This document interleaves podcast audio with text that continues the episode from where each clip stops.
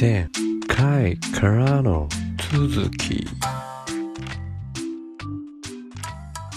楽しかったです。高知にもすごい感謝してるし、いろんな人に出会えたことにも感謝してます。本当にありがとうございました。で、またね、この回で喋れなかった方とかもいるので、今後機会があったら喋れたら嬉しいなというふうに思ってます。うん。ちょっとこのペースだとなかなか、あれかな？厳しいものがあるのかな？それで、その次の日のツイッターに移りますね。自分もね、これもう思い出しながらなんで。はい。3日目はこれですね。うん。でですね、これはね、3日目なんですけど、全員顔出しは NG の方々です。ですけど、またね、樋口塾の2人と古典ラジオコミュニティの1人っていう風に混ざってるんですね。はい。で、古典ラジオコミュニティの同期、同期だよな。同期の方としては、ザムザムさんっていう方がいらっしゃいまして、まあ、モザイクかかってるからあんまり意味ないかわかんないですけど、とりあえず左上です。で、右上、僕の上にいるのが、こちらは樋口塾の仲間で、うんと、ニュートンのゆりかごっていうポッドキャスト、リレー形式でね、紹介していく番組に僕が出させてもらった時に僕が次のゲストとして呼んだのが、中ちゃんにキングダムっていう、ポッドキャストを配信してる中ちゃん。あ、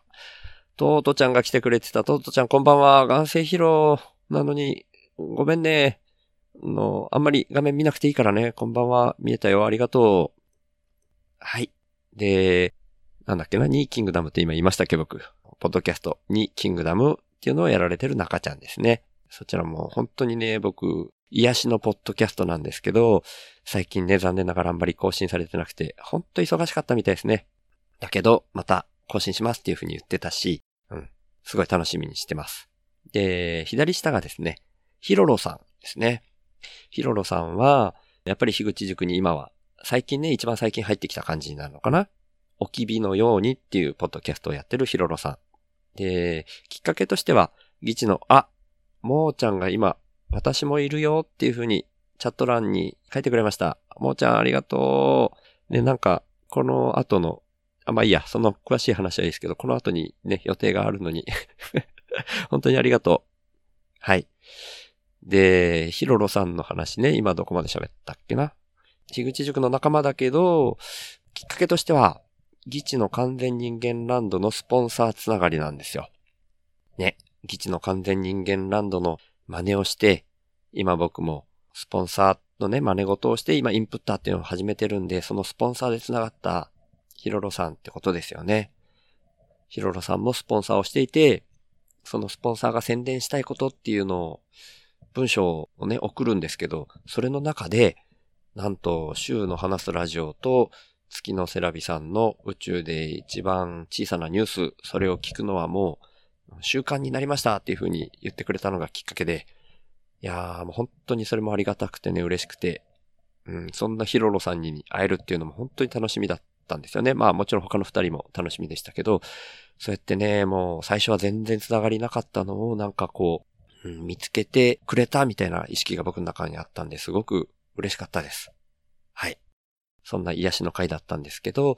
まあね、さっきザムザムさんの時に、ポッドキャストやってないんですけどって言った後にちょっと言いかけて止めたのと、に、キングダムの話の時にも言いかけて止めたんですけど、今のところね、この4人で、この週の生き方企画会議、まあちょっと今回から略して週会議にしましたけど、で、話しましょうっていう話がね、今、ちょっと実は水面下でありますんで、はい。それをね、いずれやっていけたらなっていうふうに思ってます。まあね、絶対実現するかわかんないですけど、今のとこそういう話があって。だからね、本当はあんまりこういうので言わずにサプライズみたいにした方がいいのかな。僕ね、どうもバカ正直だからそのサプライズみたいなの苦手なんですよね。はい。言っちゃいました。だから4人でぜひ喋る会を設けたいと思ってますんで、はい。お三人さん、よろしくお願いしますね。はい。それが、3日目ですね。3日目に。これはカフェで会った時ですね。実はこの後にザムザムさんは用事があって帰って、で、その後、残りの3人では、ちょっと飲みました。はい。っていうような楽しい一日でした、この日も。ありがとうございました。で、その次の日ですね、は、これですね。はい。えーとね、これ、まあ文章も見えてると思うんですけど、敵流山さんなんですよね。敵流山さんも樋口塾の仲間で、尺八的日々っていうポッドキャストをやってます。で、敵流山さんはね、僕の中での印象としては、一回ね、最初に直接 DM で喋ったのが、週の話すラジオを聞いていて、で、それと同じようなことを、この動画を見て感じましたっていう風な、マックス・ガブリエルさんだったかな？の動画をね、教えてくれたっていうんで、で、まあ聞いてる人少ないかもしれないですけど、僕がそれについて過去に週の話すラジオで話した回があるんですね。で、それについてのまた感想をね、よかったらぜひ、敵流山さん、話してくださいっていうふうにね、ちょっとね、ポッドキャストで話すのをリクエストちゃって、で、敵流山さんがね、その返事がね、かなりなんかこう、なんか、うん、なん、なんていうんですかね、緊張というか、申し訳なさそうに喋ってたっていうのは僕はすごい印象的で、わあ、悪いことしちゃったなって思ってたんですよ。なんで、まあ、実際お会いしたいなっていうふうなのもあって、お会いできて嬉しかったんですけど、でもね、この時ね、もう結構、テキさんとはだいぶ飲んで話して、あ、もうテキさんって僕今呼んでんすけどね。テキさんもね、これなかなかね、あの、まあ僕より5歳ぐらいかな、年上なんですけど、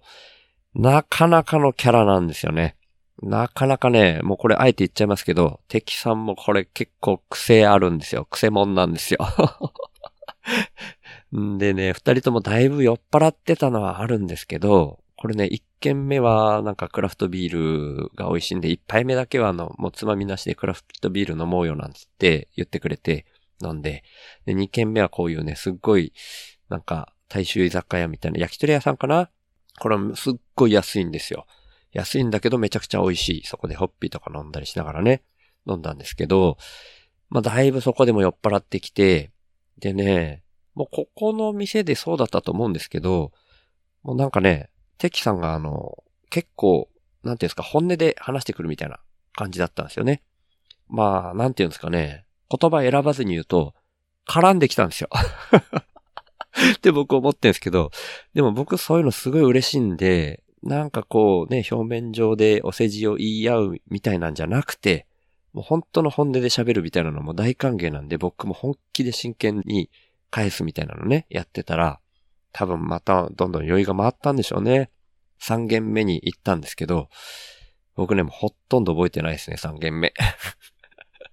まあでもとにかくね、3軒目まで行って、その後に、駅の改札までね、テキさん見送りにね、来てくれたんですけど、もうそこでね、僕ね、テキさんとね、なんか、泣きながら僕喋ってたんですよ。それ 泣きながらっていうのもね、なんかね、なんでかっていうのはね、その、またテキさんをね、ゲストに呼びたいなと思ってて、それも話してるんですよ。で、テキさんぜひって言ってくれてるんで、その時に改めて喋ろうかなって思ってるんですけど、まあ要するにね、僕ね、これ、そのネタバラシみたいなのだけ先にしちゃいますけど、この3件目までっていうか、1件目から3件目までの話ずっと割り勘にしようって言ってたのに、最後の最後で全部まとめて払ってくれればいいからって言ってたのに、最後の最後別れ際にそれ受け取ってくんなかったんですよ。それでね、僕ね、ちょっとね、その本音でこんなに喋ってたのにっていうんで、悔しくて泣きながら別れたみたいなのがありました はい。いやー、ちょっとね、ぶっちゃけすぎたかな。いや、いや、馬鹿正直に生きるのが僕なんで、そんな感じでした。はい。さあ、そんなね、あ、そうそう、その後ね、これにももうツイッターの文章書いてますけど、その次の日に会うグループ DM とかにね、乗り過ごしたーって書いてたんですよ、テキリューさんが。だからね、大丈夫かなと思って、大丈夫ですかって僕書いたんだけど、全然返事がなくて。でもね、その次の日のね、午前のね、それもね、あんまり早い時間じゃなくてね、これ何時だっけなこれ何時の投稿になってるかな？?9 時42分とかに投稿してるから、もうもう9時過ぎとかやっとお返事来たような感じだったんですよね。まあでも、あんまりね、ツイッターの DM 見ないらしくて、うん。っていうだけだったらしいです。あの、乗り過ごして電車はね、ダメだったけどタクシーで帰れたからつって。まあね、お金出費がかさんじゃったかもしれないですけどね。まあ、それはしょうがないですよね。はい。はい。そんなオチでした。で、それが4日目ですね。はい。あ、4日目ね、本当はね、珍道中みたいなの、それを話すあれだったんだな。これ写真の方で追っかけちゃったから、あれだ、その前の方の、これちょっと話前後になっちゃうんですけど、く倉和美さんがね、言ってくれてたんですよ。珍道中ね、配信ありますか？って言ってくれてたんで、飛ばしちゃったけどすいません。ちょっとその夜には敵流山さんと飲んだんですけど、その前のお昼の話します。で、ツイートとしてはこれ画面上に今出してるんですけど、池袋に僕行きました。昼の間。で、アットホームチャンネルのね、大ちゃん。まあ、アットホームチャンネルっていうのは、リチの青柳高也さんがやってる YouTube チャンネル。ホームレスの方にインタビューするっていうチャンネルなんですけど、そこで最新回とかで出てる大ちゃんっていう人がいるんですね。で、池袋にいるっていうことだけは YouTube 見て知ってたんで、行ったら会えるかもしれないよなっていうのと、池袋ね、ちょっと僕、いろいろご縁があって、過去にね、一回3ヶ月間ぐらい仕事をした場所があるのと、そのもっと前にお世話になった、1年ぐらいお世話になった会社でずっと上司をしてくれてた方、未だに年賀状のやり取りのある上司なんですけどね。その二人がね、やっぱり池袋にいるっていうことで、まあ行ってね、大ちゃんいなかったらその二人と会えたりしないかななんてことを当日に思いついちゃって、当日にね、片方にはもうアポなしで突撃して、片方には当日に SMS、メッセージ、電話番号での SMS でメッセージするっていうなんで、会いました。いやー、そんな流れだったんですけど、まあ、この文章に書いてる通りですね、大ちゃんは残念ながら見つけられませんでした。はい。まあ、しょうがないですよね。どこいるかちょっとわかんなかったんで。んで、あとは、さっき言った過去に3ヶ月間だけ在籍した会社。そこにはね、アポなしで突撃したんですよね。なんとなくね、ノリのいい社長だったんで当時ね、マンションの一室みたいなのが会社で、社長が一人いて、で、ずっと常駐してる社員の方が一人いて、で、僕が、あのそこに一応、使用期間みたいな形で入ったんですよね。社員というか、最初は使用期間っていう形でやらせてもらった、まあ、プログラマー時代の会社なんですけど、まあ、ちょっと3ヶ月間の使用期間の後の給料のことがあまりにも合わなくて残念ながらさよならしたみたいな経緯はあったんですけど、まあ基本的にはその後も連絡を取り合ってっていうふうにしばらくはね、やってたし、年賀状はずっとやってなかったけど、ノリのいい社長だったんで、会ったら喜んでくれるかな、みたいな、本当に子供みたいなアホっぽい考えで行ったんですけど、まあ、ドン引きされましたか、ここに書いてるんですけどね。でね、僕ね、あの、わらじ履いてるんですよ。うん。ミンラボの時とかはね、さすがにね、やっぱちょっといかんかなと思って運営だしと思って靴履いてましたけど、僕普段わらじなんで、その時にわらじね、履いて行ってたんですよね。そしたら、もう、ピンポーンして、あの、前にちょっとだけ在籍させてもらってた坂本ですなんつったら一応出てきてくれたんですけど、一番最初に目が行くのがやっぱそのわらじですよね。で、どうしたのみたいに言ってくれて、ちょっと今ね、打ち合わせ中だからみたいなのもあったんですけど、でも本当に3分ぐらいかな、だけは喋ってくれたんですけど、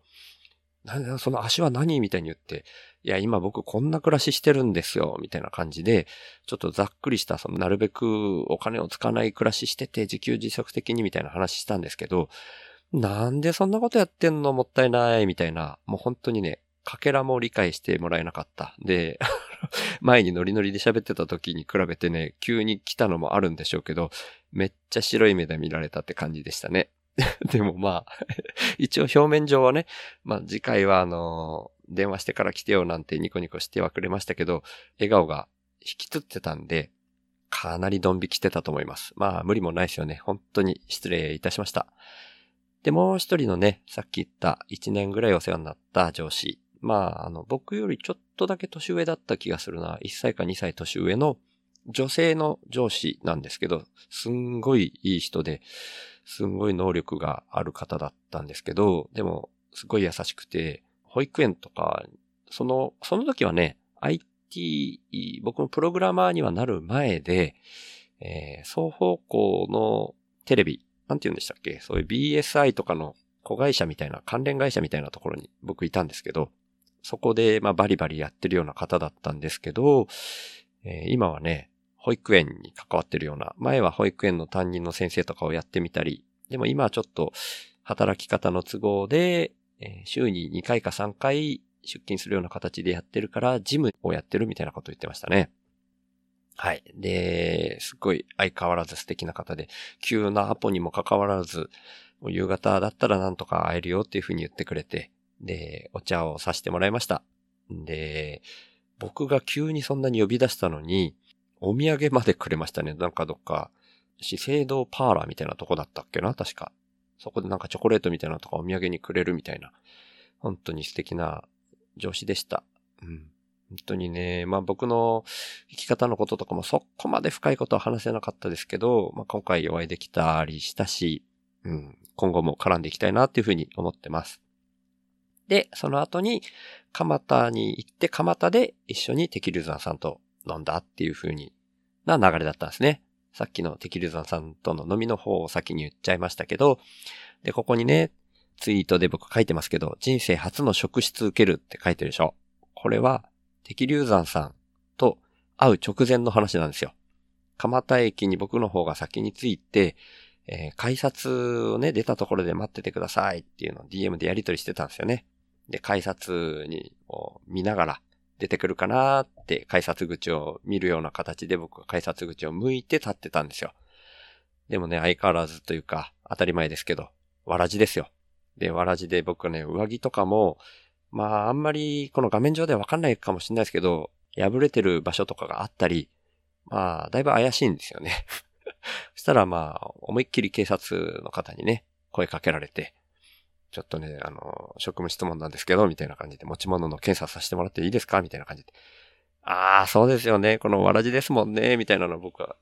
言ってたんですけど、いやいや、まあそういうわけじゃないけども、みたいに言いながらも目は全然笑ってないわけですよね。でももう僕やましいこと別に何もないんで、もう何でもいいですよ、つって。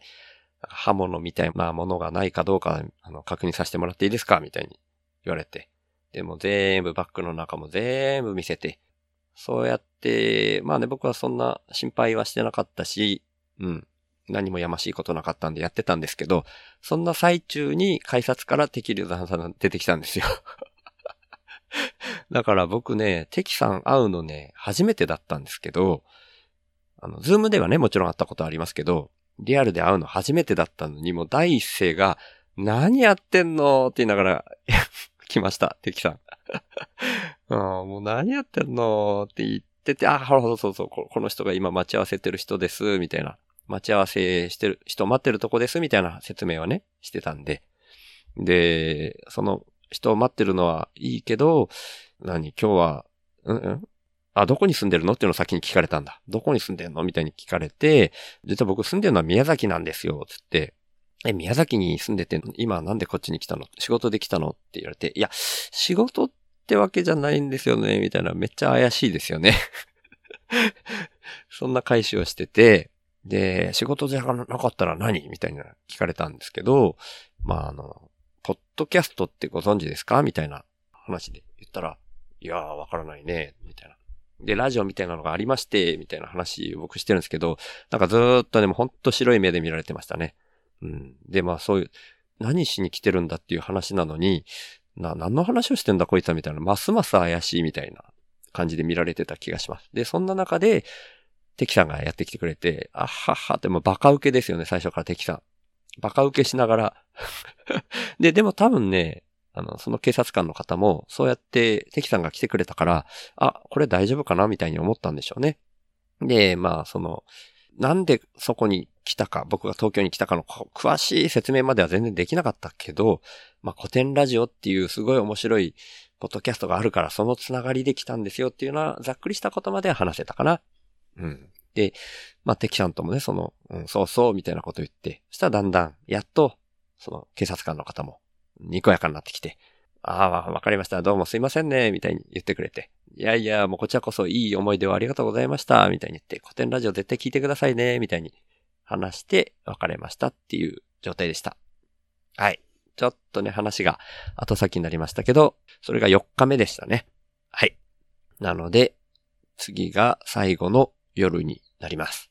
はい。っていうところで、また画面を Twitter の方に戻そうかな。はい。最後の夜ですね。これもね、本当にすごい僕の中ではインパクトのある夜でした。はい。これ映りましたね。高谷さん。青柳高谷さんですよ。いやー、週の話すラジオでね、もう再生回数トップを誇る、高谷さんゲスト会が再生回数トップなんですけど、実は初回とかもね、抜いてトップなんですけど、その高谷さんにね、初めてリアルで会ってきましたよ。いやー、ほんと嬉しかったですね。あ、トートちゃんが、トートちゃん画面見て大丈夫かな？典型的古典リスナーの不況、笑いって書いてくれてるな。うん、本当に不況しました。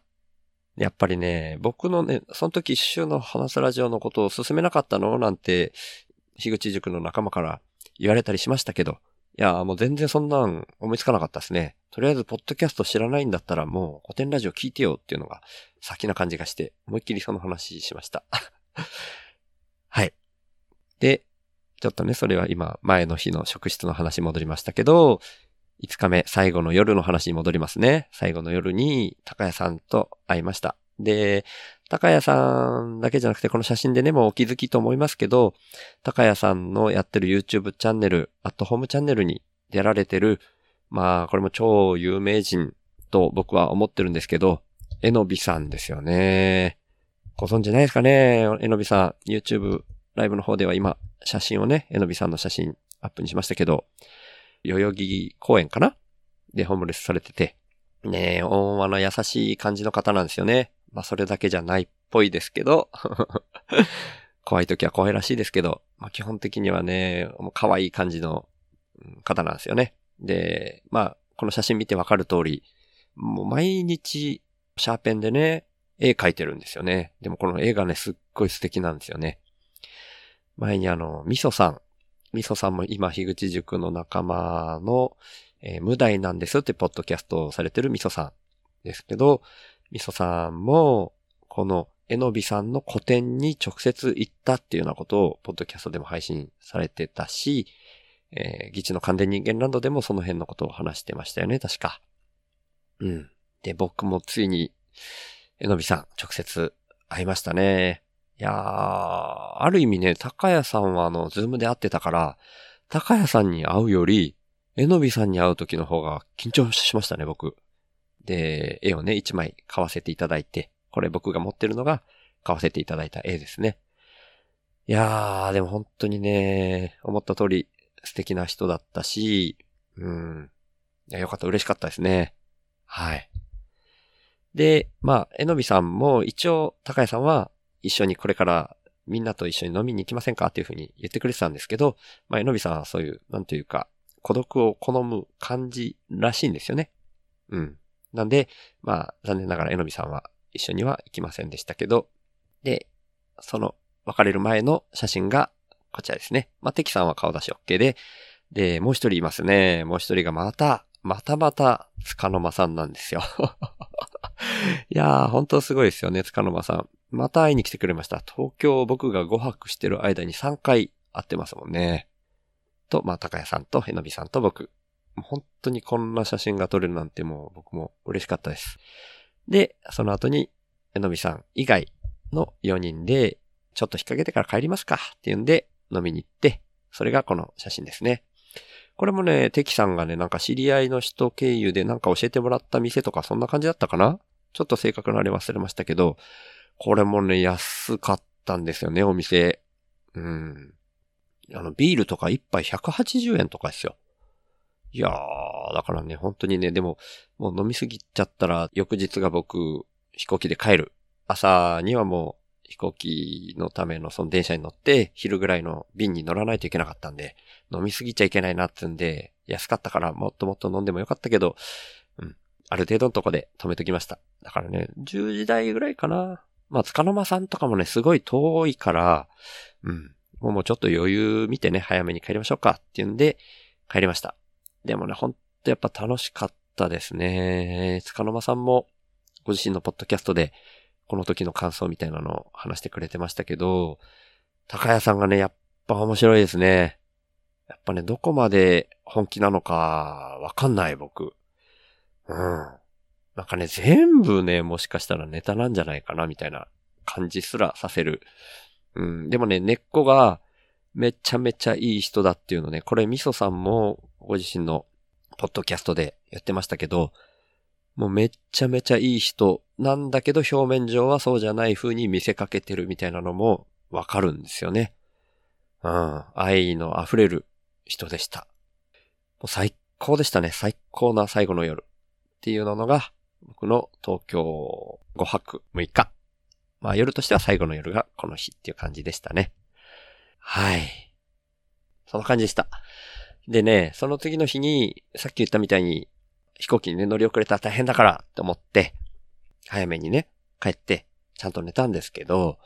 でね、次の日ね、ちょっとだけ一筋縄で行かなかったので、それをオチみたいにして話して終わろうかと思います。あの、余裕持って着くような感じで、あのね、東京着いた時は高速バス使ったんですよね。高速バスを使って東京駅まで来て、東京駅から歩いてすぐのところで飲んだので、まあ東京駅着けばいいかと思ってたんですけど、高速バスって渋滞で遅れますよね。で、その時も遅れたんですよ。だから待ち合わせ時間ね、ちょっと遅れたんですよね。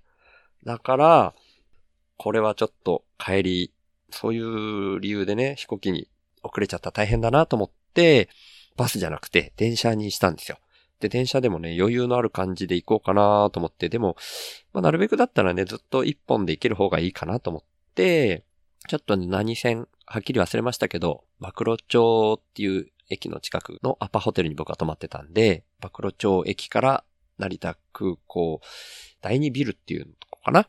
まで一本で行けるやつで行ってたんですよ。でもですね、前の日に飲んだことと、まあ、翌朝に僕ね、まだね、お酒がちょっと残ってるかもしれないな、みたいなのがあって、なるべくね、あの、水飲んだ方がいいかなと思って、明け方に起きてね、まあ、喉乾いてたりもしたのかな。いっぱい水飲んでたんですよ。そしたら、その、空港向かう電車一本ずーっと座ってればいいっていう電車だったんですけど、もうね、千葉でどうしてもおしっこ我慢できなくなっちゃって、おしっこに降りたんですよ。もう千葉はちょっとだけ停車する時間がありそうだったから、バーッと降りて、戻ってくれば間に合うかもしれないっていう淡い期待を抱きながら、でもトイレが遠くてダッシュして走りながら行って、間に合いませんでした。うん。ダメでしたね。戻ってきたらもういない。まあ、しょうがないかと思ったんですけど、次はね、何時って思って僕はあんま慣れてないから、スマホで調べたら、次は1時間後だったんですよ。電車が。で、もう余裕持って向かってはいたけど、その次の1時間後の電車だったら、もうちょっとね、間に合うかどうか、はっきりわかんない時間だったんですよね。だからこれはやばいなと思って、もう改札行って、横の、まあ、駅員さんがいるところに行って、もう聞いたんですよね。まあ、この次の便で直で一本できるやつでは何時に作って分かってるんですけど、もうそれでは間に合わないかもしれなくてトイレで降りたんですけど、って言って、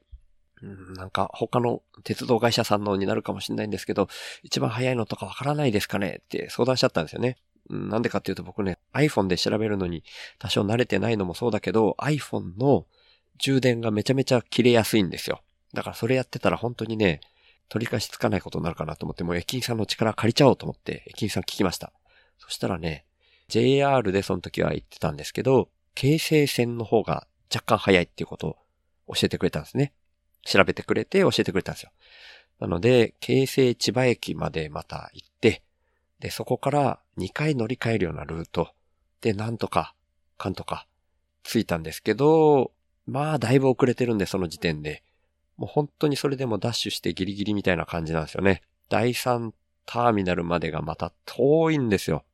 格安はいいんですけど、ジェットスターなんでね。飛行機としては格安なのはいいんですけど、ターミナルまでがまた遠い。で、重い荷物持ってダッシュして行ったんですけど、まあ、ついてね、行きがけは荷物をね、全部バッグ、大きいバッグ一つにまとめて、それを持って自分も乗り込むような感じで言ってたんですよね。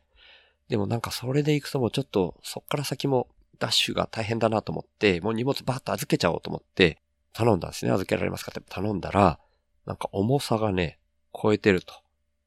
手荷物を持ち込む重さが決まってるんですよね、ジェットスターって。7キロまでかな。それがね、9キロぐらいあると。で、行きかけもね、まあね、ちょっとだけ荷物は増えてたんですけど、そんなにね、2キロも増えてなかったと思うんで、行きがけもね、実際超えてたと思うんですよ、7キロ。だけど自分がこう、持って運んだ時に、まあ実際は、その、なんていうんですか、手荷物検査場とかで分かってたのかわかんないけど、分かってないのかな？そこは荷物は危ないものがないかどうかの検査だけだったから気づかれなかったのかもしれないですね。うん。持ち込んだから大丈夫だったんでしょうね。で、その預けちゃおうって思っちゃったのが運の月ですよね。だからもう、その、でも2キロをね、減らすっつったって、ダメなんですよ。預けたところで、預ける荷物と持ち込む荷物合わせて7キロ以内じゃないといけないっていうんで、追加料金をね、取られるっていうね、致命的なね、ことが起きました。はい。そんなところがね、まああんまり面白い話じゃなかったですけど、今回の東京5泊6日の話のオチです。落ちてないですよね。はい、すいません。こんなやつでもね、ポッドキャストをやっていけるっていう風に誰かに感じていただけたらいいと思います。はい。でもね、まあ今無理やりオチなんかつけようとしましたけど、そんなオチなんかね、全く必要ないぐらい最高な5泊6日でした。もうマジで最高でした。だからね、これ、生き方企画会議っつって、僕がそのビビリだから今後の地球環境が気になるとか、そういう話はね、ほとんどそれに対する企画会議じゃないですよね。だから週会議じゃなくなってんすけど、だから最初の方で話をしたインプッター紹介、あれだけが週会議にちょっと被るような内容ですけど、だから僕が本当に楽しかったっていう話、それだけに今日はなってるんですよ。だけどね、なんだろう。これは本当に僕、まあいつもそうだろうって言われたらそうですけど、感覚的な話ですけど、うーん、なんかこういうね、晴れの日と毛の日で言ったら晴れの日、そういう日々が人生の支えになっていくと思うんですよね。これが365日続かないっていうのはもちろん分かってるわけですよ、僕自身も。1年に1回とか、もしかしたらそれよりも長い間隔の中での1日かもしれない。だけどこんなに濃い琥珀って僕ね、人生でまだ体験したことない気がします。本当に信頼できる仲間たちと、毎日会って、時には飲んで、時には本気でぶつかって、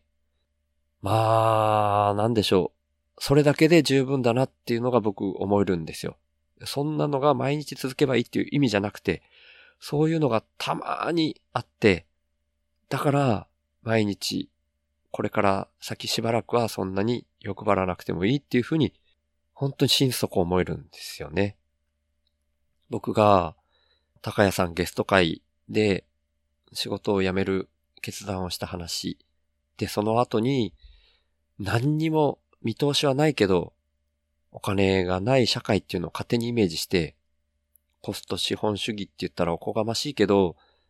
なんとなくそんな世界を夢見て、とにかく勝手にアウトプットが先っていうのを始めるっていうのは、そんな晴れの日だけがちょっとだけあれば、あとは何にも欲張んなくってもいいっていう思い、そういうのをいい金パレットでみんなにあったのがきっかけだった。だからそれに本当に近い形で東京での5泊っていうのも過ごせたなっていう、これは記憶が本当に消えてしまわないうちに、まだ僕が鮮明に覚えてるうちに絶対残しておきたいなって思って撮った回でした。だから、どちらかというとね、この YouTube ライブ配信にする意味があったのかないのかわかんないですけど、まあ、少なからず3人の仲間も見に来てくれたことだし、うん、僕の中での緊張感みたいなのを促進させる意味もあるのかな。ライブ配信。あとは、本当に思った時の話は、思った時にアウトプットしたいっていう僕の欲求、それを叶えるためにライブ配信をしたっていうところがあります。なので、週の話すラジオとしては、またこれを何分割かにするかもしれないですね。っていうような形になりますけど、今回はこういう回でしたっていうところで終わりにしたいと思います。はい。ということでですね、前回から始めた最後にインプッターの方々を読み上げることで終わりにさせていただきたいと思います。はい。この番組は、富士山、大輝くん、しょうまさん、いざさん、もーちゃん、みそさん、あさぎりさん、のりだーくん、バナナさん、たけるさん、もぐたん、つかのまさん、あいちゃんのインプットアドでお送りしました。本当にみんなありがとうございます。そして、週の話すラジオをいつも聞いてくださってる方、今日初めて来てくださった方、本当に感謝してます。いつもありがとうございます。